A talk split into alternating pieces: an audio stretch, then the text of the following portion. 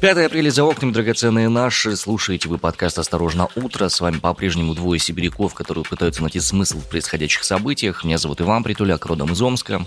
Меня зовут Арина Тарасова, я из Красноярска. Всем привет. Сегодня поговорим о международных полетах в нашей стране, о санкциях очередной порции, ну и несколько слов о том, какие компании еще не смогут взаимодействовать с Российской Федерацией. Начнем, пожалуй. Соединенные Штаты Америки заявили, что попросят исключения России из Совета по правам человека ООН. Об этом пишет Рейтерс со ссылкой на постоянного представителя страны при ООН Линду Томас Гринфилд. На такой шаг Соединенные Штаты пошли после того, как Украина обвинила войска России в убийстве десятков мирных жителей в городе Буча под Киевом. Российские власти называли кадры с телами на улицах Бучи инсценировкой. Кремль, собственно, именно так отреагировал на все то, что говорили о ситуации в этом городе. По словам Линды Томас Гринфилд, участие России в Совете по правам человека – фарс. Ее цитата. «Это неправильно, и именно поэтому мы считаем, что настало время Генеральной Ассамблеи ООН проголосовать за их, России, исключение». Она также отметила, что собирается вынести этот вопрос на голосование на этой неделе, а для исключения страны потребуется больше двух трети голосов из 193 членов, входящих в ассамблею. То есть где-то 120 стран в Совете по правам человека 47 стран-членов, они избирают сроком на три года по территориальной квоте. У России сейчас идет второй год трехлетнего срока соответственно. Ну, вообще, конечно, ситуация очень своеобразная. Я имею в виду э, наличие России в, э, в Совете по правам человека. Долгое время мы с тобой работаем в новостях, и часто мы наталкивались на новости, которые говорили о том, что внутри страны нарушаются права человека, э, безопасность и прочее, прочее, прочее. Если сейчас исключат, судя по всему, сильно это на общую ситуацию не повлияет. Ну, скажем так, кровожадное решение это было бы, ну или будет, если оно будет, да, а, потому что так или иначе это вот, что называется, коллективная ответственность. Я не приверженец такого подхода, поэтому для меня все-таки это кровожадное решение достаточно.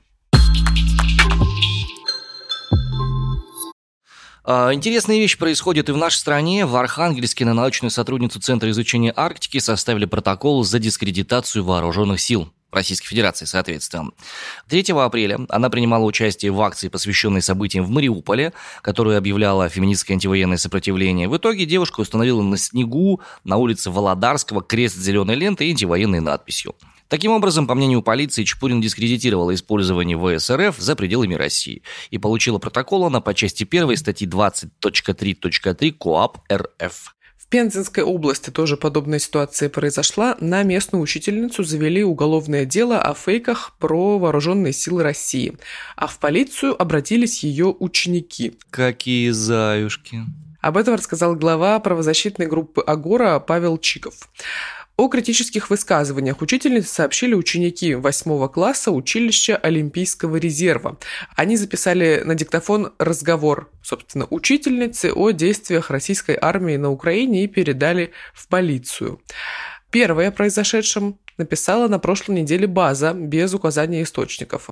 По информации телеграм-канала, 18 марта на уроке ученицы спросили Ирину Ген, эту учительницу, почему они не поедут на соревнования в Европу. Ну и, собственно, Ирина ответила фразой, которая, по мнению полиции Российской Федерации, дискредитирует вооруженные силы нашей страны. Угу. А детки записали это на аудио и, собственно, доложили куда следует, да? Э, в связи с этим хочется процитировать Евгения Шварца, чудесную пьесу «Убить дракона». Цитатка очень коротенькая, очень простая будет. Звучит она примерно следующим образом. «Не смотрите так. Дело не во мне. Нас, молодых, так учили. Понимаете? Нас так учили. Всех учили. Но почему ты оказался первым учеником?» В России страдают не только люди, страдают еще и животные, судя по всему, потому что э, ветклиники сообщили о нехватке препаратов для анестезии. Об этом сообщают ведомости со ссылкой на главного врача сети московских ветклиник Алиса Яна Музалевского. По его словам, речь идет о препаратах залетил французской фирмы Вирбак и телозол американской компании Zoetis. Они используются для диагностических процедур и операций кошкам и собакам. Он также рассказал, что раньше такие препараты стоили около 2000 рублей, а теперь они продаются на черном рынке, где за них просят, внимание, 25 тысяч рублей. Ну, ради любимой собачонки и не такие вещи можно сделать на самом деле. Хотя, конечно... Вань, ну 25 тысяч. Слушай, у тебя есть любимое животное? Вань, я одна в своем мире существую на данный Ты момент. одна свое самое любимое животное. Нормально, я тоже самое себе самое любимое животное, это Вот прекрасно. так. Вот сегодня ты меня вот так обозвал. Ну что ж. Не обозвал, не обозвал. Ни в коем разе не животное, это не нечто ругательное, это обозначение просто как биологического существа. Спасибо, что объяснил. В чем нюанс? Действительно, есть люди, у которых, допустим, нет детей, но у них есть какое-нибудь домашнее, там, псинка, собака или что-нибудь еще. Вот У меня, допустим, в театре есть ребята, у которых принципиально сейчас не заводят детей, приняли такое решение там, до достижения какого-то возраста. У них есть очень крутой терьерчик небольшой, вот, который, как в фильме «Маска» был, один из самых популярных, название модели не помню точно этого терьера, но он стоил 50 тысяч рублей. Как ты думаешь, если он будет болеть, будут ли они готовы тратить для его лекарств сумму смешную в 25 тысяч рублей, в 15? Стопудово будут. Слушай, ну даже если собака стоила 50 тысяч рублей, то от этого сумма на лекарство в 25 тысяч рублей смешной не становится. И вообще, я, знаешь, придерживаюсь такой теории, что пока в мире переполнены приюты, покупать за 50 тысяч рублей собаку – это, ну, скажем так, странновато. Я понимаю, но не тебе решать, на что тратить другим людям деньги, правильно? Я просто к тому, что есть люди, которые любят действительно животных больше, чем людей. Это странно, но такие люди есть. Вернемся к людям, все ж таки. В Мурманской области из продажи пропали препараты для лечения болезни Паркинсона под наименованиями леводопа и бенсерозит. Об этом сообщает главный спец, эксперт территориального органа Росздравнадзора Надежда Макалени. Также еще несколько регионов сообщили о нехватке лекарств по редким болезням. Чтобы подробнее разобраться в этой истории, предлагаем вам спецвыпуск, который мы буквально на позапрошлой неделе записывали, посвященный как раз импортозамещению. Легко гуглиться. В связи с этим на всех площадках, где наш подкаст находится, там мы исследуем как раз одну из проблем, связанную с импортозамещением в сфере лекарств. С чем это может быть связано, когда это можно будет преодолеть и что вообще делать дальше. Поговорим немного о развлечениях. Игровая студия Wargaming, владельцы франшизы World of Tanks, объявили о том, что они уходят из России и Беларуси. В понедельник они объявили решение эту деятельность прекратить. Далее цитата из их сообщения. В течение последних недель Wargaming проводил стратегический анализ бизнес-операций по всему миру. Компания решила, что не будет владеть или управлять бизнесом в России и Беларуси и покинет обе страны начался процесс закрытия студии в Минске. С 31 марта будут ребята передавать игровой бизнес в России и Белоруссии под управление компании Lesta Studio, которая не связана с Wargaming. А в этой компании говорят, что ожидают убытков в результате этого решения. Больших прибылей они не ждут, соответственно. Ну, в танчики-то можно будет играть? В танчики какое-то время стопудово можно будет это делать на территории РФ. Другое дело, что каким образом будут распределяться деньги по этому поводу. И если Wargaming захочет, допустим, отозвать лицензию на использование этого тайтла, то, может быть, и не получится этого сделать. Я испытываю по этому поводу смешанные чувства, на самом деле, потому что я, честно тебе скажу... В танчике любишь погонять? Нет, погонять в танчике не люблю, но тут как тебе объяснить-то?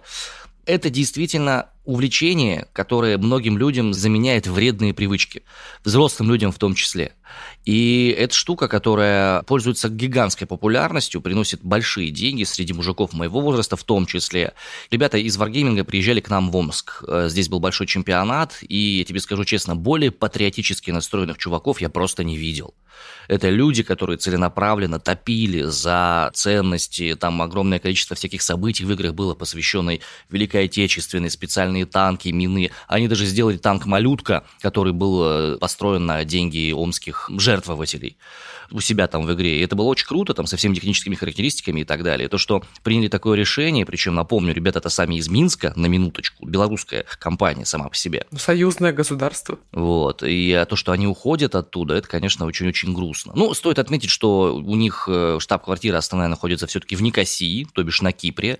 А вот центров разработки у них огромное количество. Минск, Киев, Москва, Питер, Сиэтл, Чикаго, Балтимор, Сидней, Хельсинки, Остин и Прага. Вообще по всему миру. И они делают не только World of Tanks, еще же есть World of Warships, и еще несколько тайтлов, которые тоже очень-очень мощные, очень крутые. В общем, для игровой индустрии это так себе событие. Надеемся, что когда все более-менее уляжется, откатят назад это решение. Ну вот если World of Tanks останутся, то Теле2 кажется, скоро переименуют а потому что шведская компания отказала этому оператору в продлении лицензии в России на бренд. А об этом в комментарии для Comnews заявил исполнительный президент компании Виктор Вальстром. По его словам, Теле2 AB не будет продлевать лицензию после истечения срока действия текущего контракта. Контракт длится до следующего марта, то есть еще примерно год.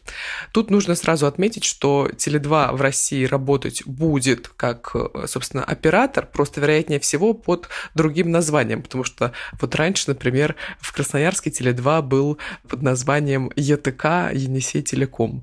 Почему так? Потому что, собственно, если запретят использовать бренд на территории России, то вроде как не страшно, потому что в 2013 году подразделение российское купил банк ВТБ. И согласно договоренности, российский оператор имел право в течение 10 лет использовать бренд. А с 2020 года Теле2 Россия полностью подконтрольна Ростелекому. И, возможно, кстати, Теле2 обратно переименуют в Ростелеком, потому что какое-то время, если я не ошибаюсь, возможно, не по всей России, Теле2 назывался, собственно, оператор Ростелеком. Удивительная, конечно, история, прям для меня действительно поразительная. Она... Я вообще не знал, что Теле2, оказывается, шведская компания. Я искренне думал, что она российская, судя по рекламам. А тут, видишь, что выяснилось-то. Ну, а как-то, судя по рекламам, какой там красивый у них пожилой мужчина с красивыми усами и бородой. Совсем не по-российски. Погоди, это актер русский. Ну да, я и говорю, но выглядит там он как швед. А, о, неожиданно. Ладно, подумаю об этом. Продолжаем тему международных взаимодействий в нашей стране. Тут интересное сообщение пришло, откуда вы думали?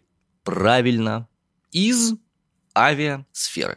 Из России начнут летать самолеты в 52 страны. Возобновляем мы сообщения с таким огромным количеством государств, э, снимая все ковидные ограничения. И вроде как я увидела э, случайно, буквально вскользь, только этот заголовок увидела и подумала, о, круто, это что у нас все налаживается, получается. А потом я прочитала список и список этих стран, конечно, потрясающий, Иван. Выбирай любую. Алжир, Аргентина, Афганистан, Бразилия, Венесуэла, Вьетнам, Египет, Зимбабве, Израиль, Индия, Иордания, Ирак, и в Иран уже можно отправиться летом, теперь можно в Ирак полететь. Uh-huh. Кения, Китай, КНДР, Коста-Рика, Кувейт, Мадагаскар, Мальдивы, Марокко, Намибия, Пакистан, Перу, Саудовская Аравия, Сейшелы, Сербия, Сирия, Таиланд, Танзания, Тунис, Турция, хотя с Турцией вроде как все было в порядке, Фиджи, Филиппины, Шри-Ланка, Эфиопия, ЮАР, Ямайка и еще ряд э, некоторых государств. Божественно. Да, отменяют ограничения, связанные с коронавирусом, и об этом сообщает Интерфакс со ссылкой на премьер-министра страны Михаила Мишустина. Все благодаря тому, что коронавирус отступил. На днях было зафиксировано в России чуть больше 15 тысяч заболеваемостей. Мне интересно, хочется прям детально разобраться. То есть получается, что возобновили авиасообщение, но у нас же есть ограничения на полеты определенные, особенно на дальние перелеты. Ну, новые маршруты. Новые маршруты. Это куда новые маршруты? В Аргентину новые маршруты? Так надо, чтобы самолет же долетел до Аргентины. Ну, просто там же далеко лететь-то. Ну, будет какая-нибудь пересадка в Африке, например. Окей, ладно. Ну вот, допустим, в Сербию я бы съездил. В Сербию добраться будет, я думаю, крайне проблематично, хотя туда сейчас летают самолеты, но я что-то себе плохо представляю на самом деле этот маршрут. Ну, наверное, через Турцию разве что. Возможно. Тут надо разобраться, просто понять, то, что ограничения снимаются автоматически ли означает, что соответствующее будет количество самолетов, отправленных в эти страны? Ну, конечно, нет. Ну вот. Конечно, нет. То есть туда будут отправлены рейсы только в том случае, если там будет э, достаточное количество техники для полетов и так далее, спрос и всего прочего. То есть я, конечно, уверена, что найдутся люди, которые очень сильно захотят отправиться в Сирию, но навряд ли они смогут туда отправиться справиться. Ну да, может быть, их будет не так много, как хотелось. Мишустин также отметил, что в России будет поддерживаться и внутренний туризм. Ранее стало известно, что правительство решает снизить ставку с 20 до 0% НДС для компаний, которые инвестируют в создание туристических объектов. То есть, если ты один захочешь сделать в Красноярске какой-нибудь туристический объект, то с 20% до 0% тебе снизится твоя налоговая ставка на добавленную стоимость. Прикинь, как круто. Ну, лучше бы вот они мою идею оплатили, тогда с вероятностью ближе к 100% я бы реализовала свою какую-нибудь задумку туристическую. А какая у тебя задумка есть, расскажи. Ну, я не буду с тобой делиться Ну, вообще почему? сейчас, что тебе смету предоставить? Нет. Нет, смету не надо, просто интересно. Ну, слушай, я уже у себя в центре Омска сделал. У меня вместо метро теперь арт-галерея. Все нормально. Ага, ну вот я сделаю и приглашу тебя на открытие. Ну вот, если отправиться теперь можно в 52 страны, ограничения сняли, то как теперь снимать жилье, я искренне вообще не догадываюсь, потому что Airbnb запретил россиянам и белорусам бронировать жилье на своем сервисе. Об этом сообщил РБК. Бронирование, начинающееся с 4 апреля и которые дальше уже совершили, будут отменены, и недоступны стали также все услуги на территории России и Беларуси. На сайте написали, далее цитата, Календари объявлений в России и Беларуси заблокированы, прием новых гостей теперь невозможен. Конец цитаты. Отвратительно. Сервис чей? Ну, американский, насколько я помню. Ну, Русофобно. в общем тренде находится.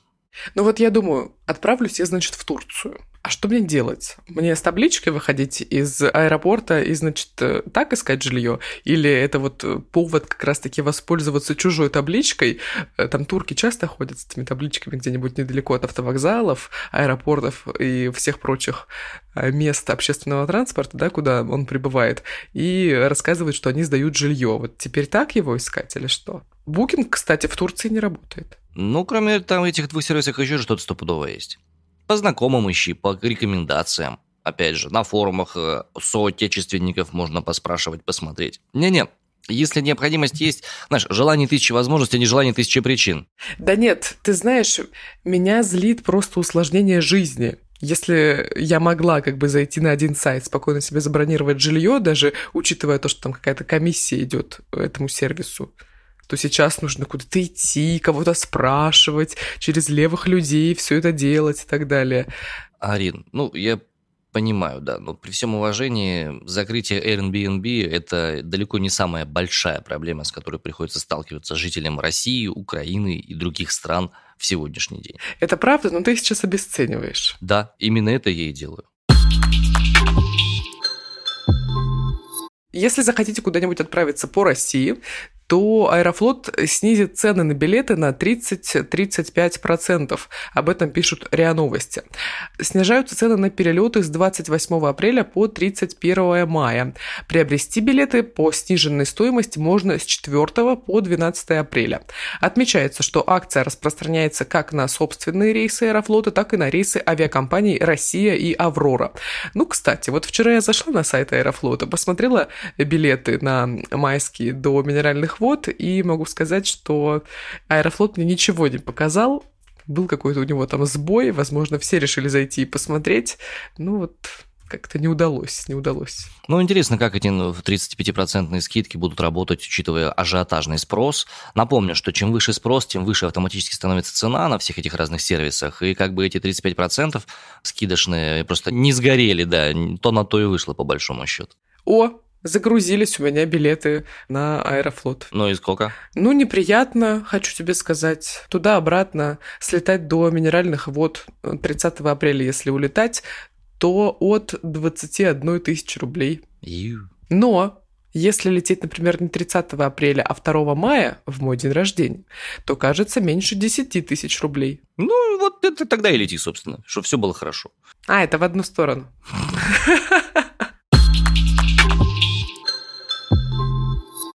Господа, на этом на сегодня мы завершим наш выпуск. 5 апреля за окнами, весна постепенно приходит в наши города.